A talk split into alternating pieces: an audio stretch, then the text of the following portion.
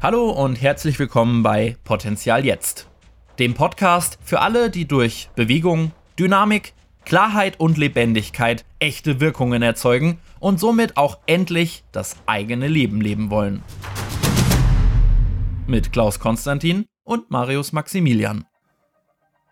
Heute möchte ich mit euch über den Begriff Medialität sprechen. Wir werden immer wieder mit dem Begriff konfrontiert. Und ich werde auch oft gefragt, wie ich zu meiner Medialität gekommen bin. Das Wort Medialität ist mit der Zeit etwas aus seiner wirklichen Bedeutung herausgefallen. Im großen Track der New Age Bewegung und der Wahrheitssuchenden ist es so etwas wie etwas schwierig zu erreichendes Sesam öffne dich geworden. Ich benutze es nicht gerne, weil es vollkommen falsch verstanden wird in unserem gängigen und begrifflichen Bezugsrahmen, wenn wir dieses Wort unbewusst aussprechen. Medialität ist für mich kein Channel, kein Hellsehen, keine Kommunikation mit Verstorbenen und Geistern. Medialität ist nichts anderes als eine stark konzentrierte Ausprägung von Hochsensitivität. Die moderne Gehirnforschung bietet uns hierzu nachvollziehbare Erklärungen an. Es ist greifbar geworden. Die Gehirnteile und Neuronenverbände, welche für unsere Blockierung und Unterdrückung unserer sogenannten Erregungspotenziale zuständig sind, sind aus bestimmten Gründen einfach weniger stark ausgebildet, sodass die Erregung des zerebralen Kortex vergleichbar deutlich höher ist. Der sogenannte Thalamus funktioniere bei Hochsensitivität so, dass einfach mehr Reize als wichtig eingestuft werden und damit auch unser Bewusstsein erreichen. Wenn wir das mal einfach zusammenfassen, dann ist das nichts anderes, als dass unser Wahrnehmungsbereich damit auf einen größeren Kontext ausgerichtet ist.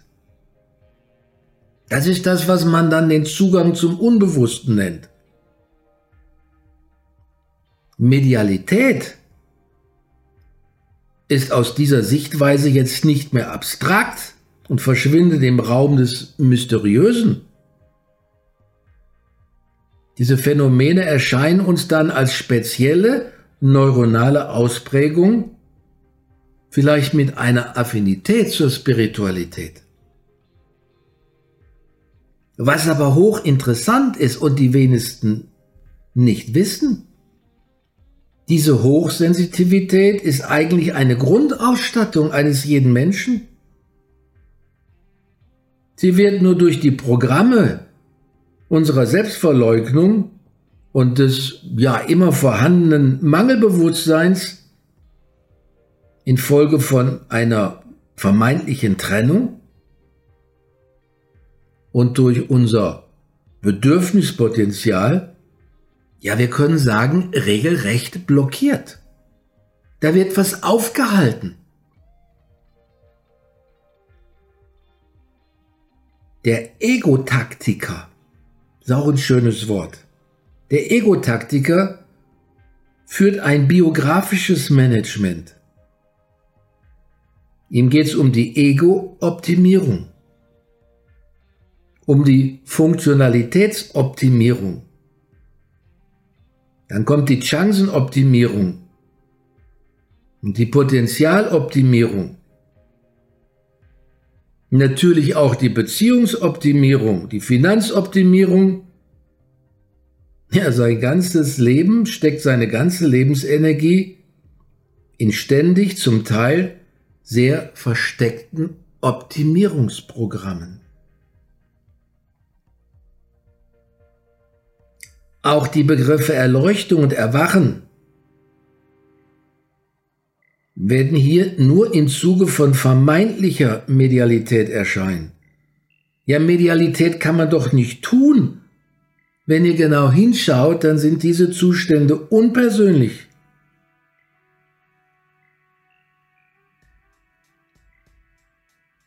Sie geschieht nur vollkommen in ihrer Wirkkraft, weil und wenn sie nicht ergebnisorientiert ist, nicht ich orientiert.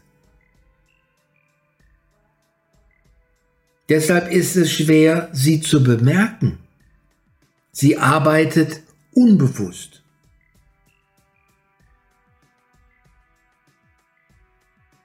Hier bemerke ich mich nicht mehr. Nur deshalb geschieht diese Wahrnehmung. Sie ist frei von Bewertungen und sie ist frei von Sinn und Bedeutung. Wollen wir das verstehen, kommen wir genau an den Punkt, wo sie eben nicht verständlich ist. Und deshalb glauben wir, sie sei etwas Besonderes. Hochsensitivität kann man auch nicht trainieren durch Abbau von Vorstellungen.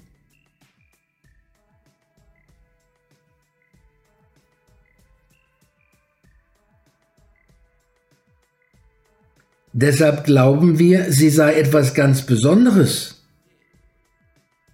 Hochsensitivität kann man trainieren durch Abbau von Vorstellungen. Nur das machen wir seit Jahren mit den Teilnehmern unserer Trainings. Als Resultat kann man ganz einfach sagen, spirituelle Arbeit ist Abbau und nicht Aufbau.